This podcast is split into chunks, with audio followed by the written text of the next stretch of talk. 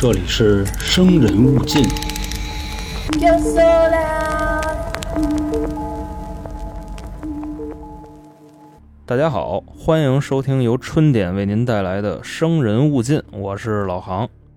在节目的开头呢，表示一下感谢啊，因为上礼拜日呢，我们在小破站做了一场视频直播，没想到啊，这个效果这么好。当时呢，来了多少人不知道啊，反正肯定是过千了。就这个数据啊，我们也是特别的感激，所以呢，就决定以后啊，这个视频直播就在这个小破站弄了。也是呢，希望大家都来啊，支持一下。那参与的方式呢，您可以在小破站搜索“春点”，就这俩字儿啊，然后啊，在用户那一栏找到我们一个黑色的头像。现在呢，里边还没有内容，以后啊会持续的更新一些视频啊，你包括案件呀、都市传说呀，反正以后这些音频啊，有一部分会做成视频供大家观看，可以呢提前点个关注。然后还有一个事儿啊，就是目前 iOS 用户反映西米团没有连续包月。其实呢，这是苹果系统的一个问题啊，因为现在连续包月是有的。如果 iOS 用户啊想连续包月的话啊，可以点我的头像，然后找到西米团，把里边的那个链接呢分享到微信里，从微信里呢打开就有连续包月了。这个问题啊也就比较尴尬，所以呢也是在这儿跟各位说一下。那咱们呀就直接开始今天的节目。其实，在最近啊，我发现了一个特别有意思的现象，就是经常会看到群里的听众啊，就说自己 emo 了啊。开始我也不太明白，就 emo 什么意思。后来呢，经过了我的探索啊，了解了这个词的含义，大概呢就跟这个深夜网易云一样啊，自己跟被窝里丧自个儿。另外啊，还有一个说法啊，就是我一个人默默的哭泣啊，简称 emo。那我为什么要提一嘴这个事儿呢？其实啊，今天要说的这个案子，凶手就是一个资深 emo 的人啊。这哥们儿从出生到上学，包括到最后参加工作，活的呀都挺不如意的。按道理说呢，这个人生不如意十之八九啊，咱谁也没有说一帆风顺的。这个有愁学习的啊，有愁没钱的，还有愁自己没对象的，这都很正常。但咱谁都也没出去杀人放火去啊，要不您可能就在这个号里头跟哥哥们一块听我这节目了。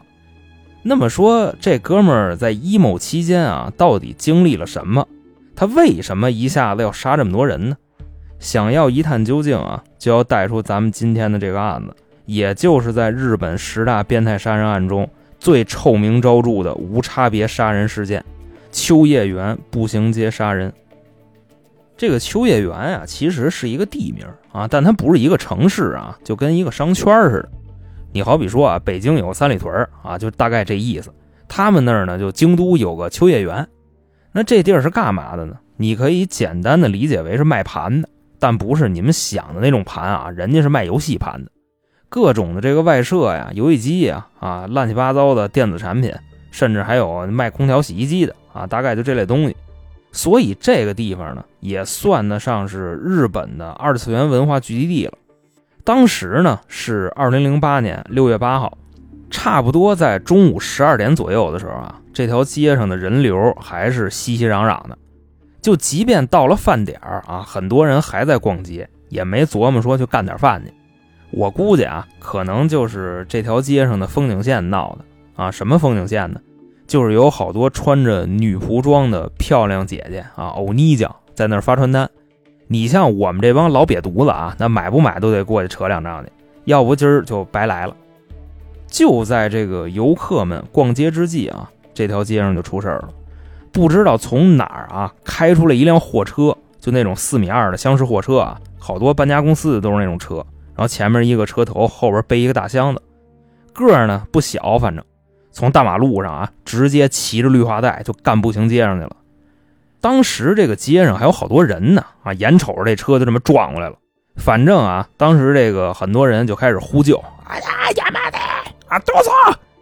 这辆车呢算是停下了，但其实啊，不是驾驶员主观意愿停下的，啊，是撞上墙了，熄火了，再打打不着了。随后呢，路边上的人纷纷就凑过来了，因为刚才那辆车啊，怼躺下了五个人。大家呢也都觉得这辆车是失控了，所以才撞过来的，也没想那么多啊，凑过来救人。这个时候呢，车上的司机下来了，他看着这个眼前啊乱成一锅粥的街道，外加上刚才怼躺下那五个人，有活的有死的，旁边呢还有过来帮忙的路人，他呀就朝一个被撞倒的人就走过去了。当时呢还凑过来一个开出租的啊，也是从马路上看见这货车撞人了，他呀是过来救人的啊，就蹲在那儿查看这个被撞的伤情。这个时候呢，货车司机就站在他后边。开出租的啊，也看见他过来了，但他没看见什么呢？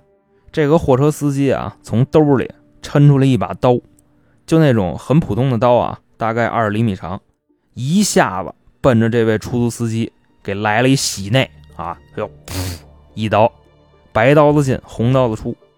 那这位出租司机呢，直接血就冒出来了啊，身上那个白衬衫一下就变成红的了，就蜷缩在地上，疼的就开始跟那哆嗦。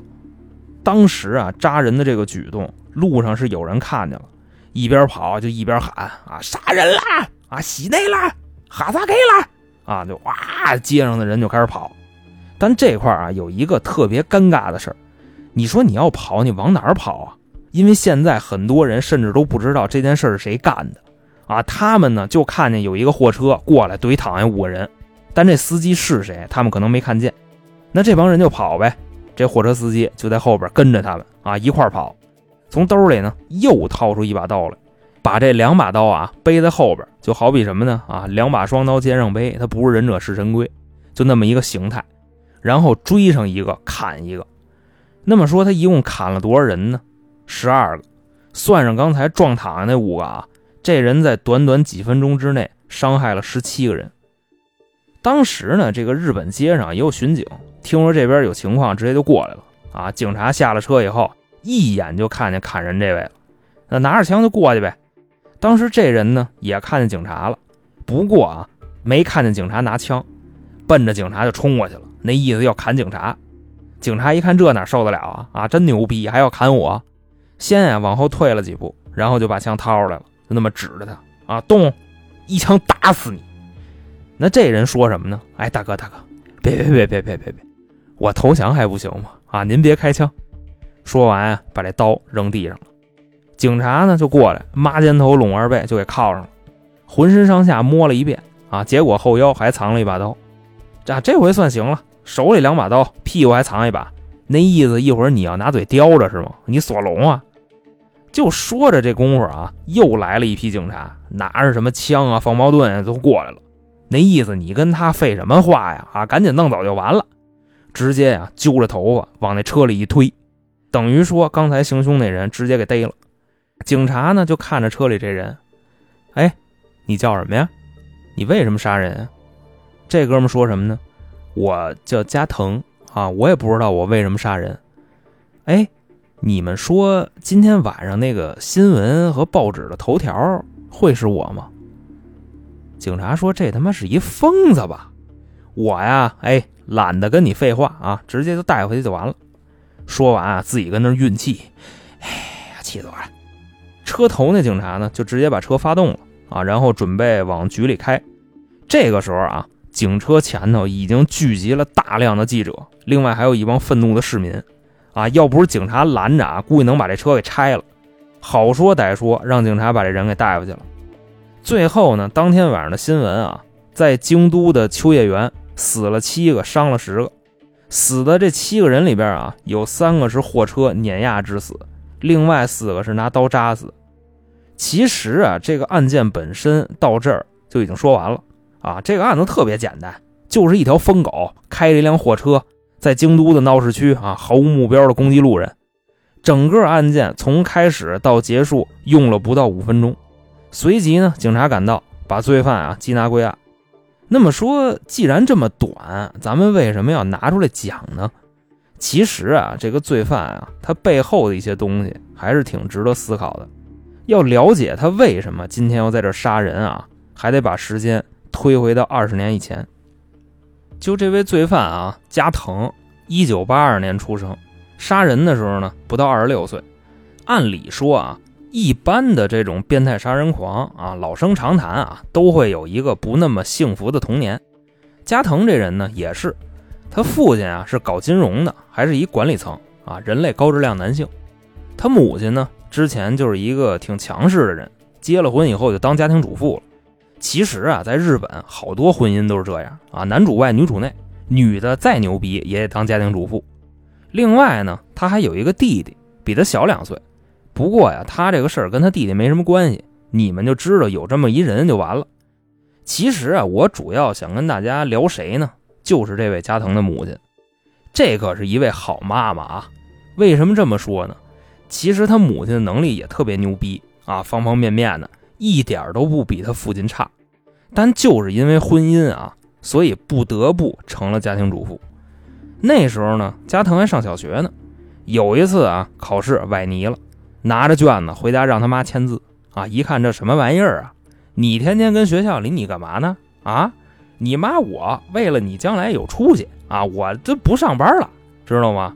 天天跟家伺候你们这爷几个，我容易吗？我啊，你瞅瞅你爸。结婚的时候那小伙多样啊，多地道啊啊！江湖地位高，人缘又好，长得精神，混得也牛逼。你再瞅瞅现在啊，就那个班逼那个样，一下班瘪逼似的跟家糗着啊，也不爱跟我说话。这时候呢，他爸从那屋出来啊，别那么些废话啊，你管孩子提我干嘛？那他妈呢，一看这个也上劲了，怎么啦？提你怎么啦？他爸这时候都有点不耐烦了，怎么拉？蹲着拉，还他妈怎么拉？你说孩子，你没事，你别老往我身上拐啊！你臭老娘们，你闲的。然后他妈就不说话了。那这时候呢，这位母亲算是跟加藤的谈话作了瘪子了啊！行，别着急啊，你考试考不好是吧？咱走着瞧。真的啊，各位，你们见过哪个母亲罚孩子找后账的吗？人加藤他妈就这样啊，晚上给加藤洗澡的时候，越想越气啊。直接把这孩子那脑袋给摁水池子里了，然后呢，就给挤点洗发水照脑袋上就开始糊了，哗哗哗的。一会儿呢，池子里水上来了啊，加藤有点喘不上气儿了，就跟那挣吧。他妈呢，还是接着往里摁，差不多呀，就憋了他得有半分钟啊。这孩子光着屁股从浴室跑出来了，站过道里就开始哭。他爸呢，就见这景啊，不光不拦着他妈啊，还有点幸灾乐祸。啊！一过来，哎，挨打了吧？哎，以后好好学习，知道吗？啊，行了，别哭了。这时候他妈追出来了，啊，过来哄孩子，说那个，你看你给妈气的啊，衣服都湿了。加藤说：“这不是我刚才正吧的时候弄的吗？”啊，他妈说：“你切切切，你甭管那个，妈也是为了你好啊。长大了希望你有出息，以后咱们好好学习，成吗？”加藤这时候呢就稍微好点啊，说：“那成吧。啊，我跟你们说啊，各位。”这就是标准的 PUA 啊，打一巴掌揉三揉。咱们的父母啊，在小时候大多数都干过这事儿啊，美其名曰为你好，其实呢，那是他们以为的为你好。那么说，他们家管孩子啊，其实不光是学习的事儿啊，什么事儿都要管。比方说啊，他妈发现这个加藤看电视呢，就过来问，看什么呢？他说《海贼王》啊，不行，这都不是好人，知道吗？你海盗怎么能当主角呢？给我换台，一会儿换一个啊！看上了，他妈又过来了，看什么呢？龙珠啊，龙珠啊，让他看吧。哎，等会儿，这布马今天这个小抹胸穿的可够低的啊！别看了啊，太骚了，不让看了。这加藤呢又换一个，这回什么呢？哆啦 A 梦啊，这你没得说了吧？好巧不巧啊，这会儿大雄拿着个望远镜偷看静香洗澡呢。他妈过来，啪就一大翻宾啊，以至于到最后这个动画片只能看一休哥跟新一卫门啊。那小女孩一出来，这电视都得关。这就是课余时间的一个大概的安排。那咱们说到这儿呢，其实还有一个事儿啊，不得不说是什么呢？这位母亲啊是一个奇人。有一回啊，他们学校组织那个作文比赛，加藤呢就跟他妈说了，结果啊，他妈把这个作业拿过来自个儿写的。第二天呢，加藤把这作文一交上去，他们老师都惊了。嚯家伙，这小学生有这个文采啊！直接拿了一全校第一名。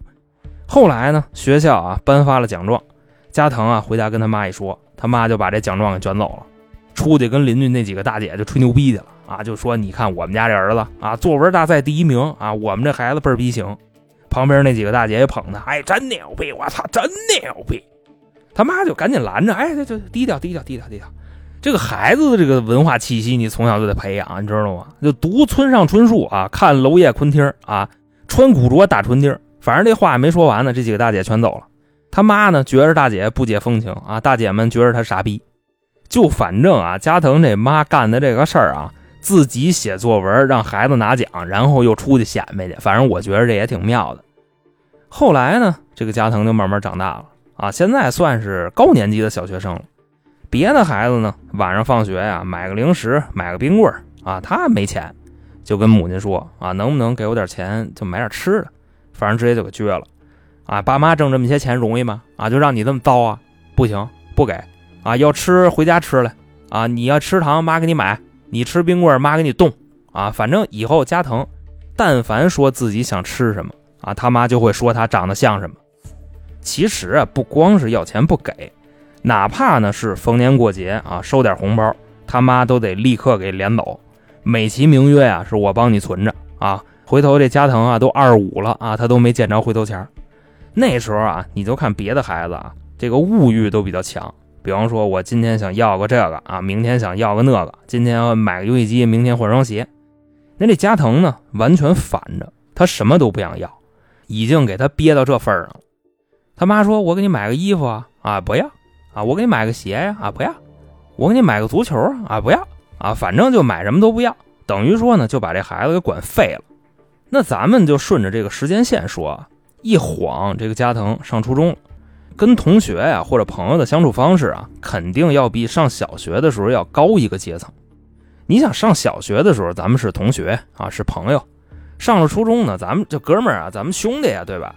所以那个时候呢，他就跟他妈商量。啊，看能不能邀请这个自己的小伙伴来家里玩，或者说放学呢上别人家玩玩去。那这事儿都得商量啊。那他妈那肯定不行啊，你得学习，知道吗？你能跟那帮孩子比吗？他们以后没出息，你也跟着没出息，不许去。哎，就这话说的就那么拉耳朵啊，以后指不定反正谁没出息。其实这话怎么说呢？有很多这种成就特别低的父母啊，他特别的望子成龙。他们呢就希望把自己的梦想寄托在下一代上，就这个事儿，按理说很普遍，但是能做到这么极端的啊，估计也就加藤他妈了。因为晚上吃饭的时候呢，谁也没给谁好脸儿啊，他妈呀跟这个加藤说话他就不搭理他，直接呢就急了啊，把加藤那饭碗子咵就扣桌子上了，紧接着呢给了好几个大三宾啊，给我吃了，剩一个米粒儿啊，多挨一嘴巴。这加藤呢也是啊，就哭着。就把桌上那饭就都给划了嘴里去了，所以正是如此啊，加藤在上初中的时候，基本丧失了与同龄人的社交能力，在学校里呢，几乎也没有什么朋友。就这样啊，他妈还担心他早恋呢，啊，天天说就你啊，不许跟这个异性说话，知道吗？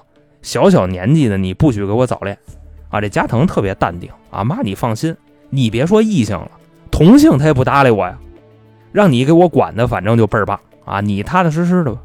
所以这块呢，他也就解释了一个问题啊，就是为什么加藤这个人二十五岁的时候，就那个照片啊，你说他四十我都信啊。那头发就是标准的汉奸中分啊，脏了吧唧的还打绺，身上那个穿搭啊，基本上有点八十年代那意思。就因为啊，没有跟同龄人或者说异性社交能力啊，这个形象也不要了，天天呢就那么垮着。另外啊，后来有那个好心眼的姑娘啊，说想跟他说话，看他挺干瘪的，就问他打不打王者荣耀啊？你玩个 ADC，我拿这个大乔给你辅助。他一听这个，他就说就算了吧，啊，大乔这个版本不强势啊，你拉倒吧，就给撅回去了。人家姑娘呢就作了瘪子，那肯定以后也不理他了。反正咱就说这意思啊，就是因为这么管，他已经没有社交能力了。时间呢一晃，这时候啊，加藤上高中了。考到了日本当地的一所重点学校啊，成绩还是非常好的。但是呢，就是由于长期的这个压抑啊，快坚持不住了。在上高中的时候呢，他的成绩啊一天比一天差啊，那成绩差他妈就该登场了，还是小时候那套啊。今儿晚上咱们三宾局，但这回啊，这个加藤可就没那么老实了。上小学和初中的时候啊，挨打只能受着，但是现在上高中了。大小伙子了外加上啊受这十几年委屈，一下子在今天全爆发了。他妈呀，先是抡圆了给他一三鞭啊，这加藤呢挨了一下以后啊，什么都没说，往那一坐。他妈呢就见着怂子搂不住火了啊，就开始就这三鞭开会了，啪啪啪大嘴巴就跟不要钱似的。也就是这么打，给他打急眼了，直接呢从那个凳子上啊站起来开始反击啊，在他们家给他妈打了。当时呢他爸出去应酬去了，还没回来呢啊，他弟弟呢扒门框啊在那看着也不敢过来，看着就自己这哥哥打他妈啊，叮咣五四这顿打，最后啊给他妈打的直求饶。哎呦，别打了，儿子，妈妈错了啊，妈以后再也不打你了。加藤这会儿上劲儿了啊，你想让我停手，你得满足我一个小小的要求。啊，他妈说什么要求？加藤说：“你给我跪下，叫声爷。”啊，跟那看着他妈，他妈也不动了。怎么着呀，妈妈？啊，不给加藤这个面子是不是？我数三下啊，你要还不跪，我就花了你。这时候啊，他妈就赶紧跪下了。啊，爷啊，我错了，我这些年我不该那么对你。啊，加藤呢就跟他妈说：“啊，我这个人就是先明后不争，以后在家啊，甭管我干嘛，不许叫我大名啊，你都得喊爷。”听明白了吗？你听明白了，你告诉我一声。他妈就跟那跪着，听明白了，爷。啊，这加藤说行你这也算是识抬举的人啊，那就该干嘛干嘛吧。你包括啊，这个后来他爸回来了，他妈呢喊加藤吃饭啊，爷吃饭了，今天做的您最爱吃的这个福岛电鳗啊，尝尝吧。他爸一听，哟嚯，啊，这娘俩反串了，怎么你管他叫爷呢？他妈说你可不知道啊，给我打了。现在这孩子我管不了了。这时候啊，他爸的反应就特别奇特啊，什么也没说，因为就知道早晚有这么一天，以至于啊，到后来这个加藤上班了，隔三差五的就打他妈一顿。平时呢，工作有什么不顺心的啊，跟外边作瘪子了，回家收拾他妈一顿，当时心情能好不少。那么说，除了打他妈这事儿啊，他参加工作了以后，这个人能恢复正常吗？不能。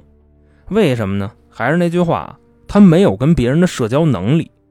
当时啊，他第一份工作是在交通队当协管啊，当然这块是我翻译的啊。他那个工作是交通警备队的临时工啊。不过警备队这个词儿怎么听着跟皇协军侦缉队那么像？不过啊，就日本那边就都那么叫啊。警备队的临时工作者，说白了就是协管。反正当时啊，这帮正式的警察也不拿正眼瞧他。不过呢，倒不怎么挤兑他。顶多的就是让他干点这种脏活累活，外加上啊没人搭理他，而且那时候啊他出外勤指挥交通去，这些大车司机也都骂他啊，说他碍事儿，有时候呢还拿车里东西拽他。也就是这段时间嘛，啊这个加藤由于自身的一些因素啊，这些情绪啊发泄不出去，他就迷恋上了当时早期的那个 BBS，也就是那种论坛啊，跟天涯似的，没事呢就在里边发帖，但他发的都是什么呀？那种负能量到极点的东西。比如说抱怨，啊，我的父母为什么不是那种对我好的超级有钱人？这样呢，我就可以过那种无忧无虑的生活。现在我当个协管啊，你们都瞧不起我。别人有的，我为什么没有？别人有这个慈祥的父母，我没有；别人有心爱的姑娘，我没有；别人有心爱的工作啊，我虽然有工作，但是我不热爱。大概就这意思。他发的这些东西啊，就没什么营养。啊，但是呢，跟很多人就产生了共鸣。早期呢，确实是有人安慰他啊，说你什么想开点生活不就这样吗？啊，你习惯就好了。还有的人说呀，就我理解你啊，我的处境跟你的遭遇差不多啊，就等等这种给他打气的话。但是呢，就还有另外一部分声音，那意思是什么呀？你就是傻逼啊，活该你没出息，这样的也有。不过随着时间的推移啊，在网上慢慢的没人搭理他了。各位可以想一下啊，如果你有一个这样的朋友，但凡啊心情有变化，立马的朋友圈走起，要不就是自个儿丧自个儿，要不就是内涵别人啊，发的也不多，一天几十条。当时啊，加藤自己的账号下边有几千条这样的动态啊，我相信这样的朋友圈，基本上你们应该也都会屏蔽啊。加藤也一样，慢慢的就没人理他了，甚至连骂他的都没有了。后来呢，自己这么一分析，说这不行啊啊！我本身现实世界里我就没有朋友啊，现在连网上都没人搭理我了，那我得想想办法。既然啊你们都不理我，那我就得干一件大事儿啊，让你们都认识认识我。那么说他想的是一什么辙呢？杀人。之后啊，就把自己所有的计划在论坛里写出来了。大概就这样啊，在未来的某一天吧，啊，我会去一个地方杀人，去哪儿呢？不知道，杀谁呢？都行，你们就等我信儿吧。啊，我确认好了告诉你们。过几天呢，又发一条。今天啊是六月六号，我在五金店买了三把刀啊，因为我特别喜欢索隆，但是我叼着一把，我属实没有这个手艺，我就给它别后腰上吧。有枣没枣，打三竿子。后边呢又发了，朋友们，我选好地方了，我就要在秋叶原搞事。到时候啊，我开着小货车啊，我先撞人，撞差不多了，我再拿刀，我下车我捅。我预计啊，应该是能干掉十个人。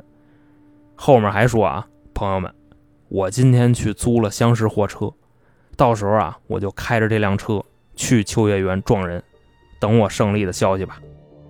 现在呢，这个时间啊，来到了二零零八年六月八号，也就是案发的这个当天，早上五点半啊，朋友们，我起床了，一会儿去吃早饭。过了一会儿啊，又发。你们说这个论坛里边不会有警察吧？啊，或者你们不会举报我吧？那要是那样的话，真的太遗憾了。我还没出手呢，就结束了。八点二十，为什么我提前选好的道封路了呢？是不是有所察觉了呢？不行，我得换一条路。九点半，为什么堵车了呢？平时这块是不堵车的，难道？这些车都要跟我作对吗？十一点，朋友们，我快到了，马上就是见证历史的时刻。我想，如果我有个女朋友，我可能就不会做这样的事儿了。十二点，朋友们，我到了，一会儿就开始咱们今天的秋叶原步行街屠杀行动。十二点半，时间到了。我动手了，成败在此一举，祝我好运吧。之后呢，正如我开头说的，这辆货车骑着绿化带开进了步行街，撞倒了五个人以后，杵商店里去了，再打火打不着了。然后加藤下车，拿着刀见人就砍。本次事件呢，七人死亡，十人受伤，死的那七个人啊，撞死三个，砍死四个，最大的被害者七十九岁。最小的十九岁，以上呢就是秋叶原无差别杀人案的全部内容，在这儿啊就给各位讲述完毕。其实呢，我在查资料的时候啊，我发现了本案的另一种声音，就是有人同情这个凶手。这块呢，我就特别想不明白，这个人有什么可值得同情的？就算啊有一个破败不堪的童年，那也不至于搞恐怖袭击呀。而且啊。从上了高中开始，加藤的一切事由都已经自己做主了啊！他妈已经管不了他了，有将近十年的时间让他调整。我觉着啊，这人发展成这样，他父母呢虽然是有不可推卸的责任，但这个人真的值得被同情吗？显然不是。他这个叫什么呀？就叫残暴的懦夫。这件事发生之后啊，加藤被起诉。法院呢，在二零一五年判处加藤死刑，现在啊还在监狱里关着呢啊，没执行呢，可能这会儿估计造子弹的吧啊，那等着吧就。另外说，加藤的母亲啊，每天呢都能接到恐吓的电话啊，这人已经疯了，成精神病了，让京都市的精神病院已经给拉走了。他爸呢也是受不了这个压力，辞职了，现在具体的消息不详。他弟弟啊，怎么说呢？承受不住压力，自杀了。其实就这个案子来看啊，加藤的这个遭遇呢，可能是我们一部分人的缩影，但只不过啊，他选择了这种极端的方式发泄出来，这叫什么呀？无能的表现。从他的这个价值观里啊，咱们就可以看出来，就算是已经活成这样了啊，他都没想着怎么去通过自己改变命运，而是在社交媒体上散播这种负面情绪。啊，这简单呀，打字谁不会啊？要不我节目开头我说这个案子跟 emo 有很大关系呢？最近啊，我也是发现，就是我们的听众或者说现在的很多朋友你像深夜网易云，或者 emo 啊，极其严重。其实焦虑的这个事儿啊，大多数在我看来啊，分三类：经济焦虑、颜值焦虑跟伴侣焦虑，对吧？或者说上学的朋友啊，成绩焦虑其实跟经济焦虑是一样的，那不都是一个量化指标吗？我们虽然想努力去改变现状，但是不知道该走哪条路，所以才会这么焦虑。目前就我个人而言啊，解决焦虑的最好办法就是坚信自己是自己的救世主。因为咱们处于某个年龄段的时候啊，真的已经没有人能帮你了，所以一定要在自己身上多下功夫啊，要不你就会一直被焦虑所困扰。那肯定有朋友会说啊，就老航你他妈说的轻巧啊，我想努力，我怎么努力啊？其实呢，这块啊，有我微信的听众，大家应该知道，我之前是一什么德行。你说形象也好，或者说早期我的节目也好，那现在啊，相比于之前，肯定是一个质的飞跃了，对吧？其实啊，想做出改变很简单。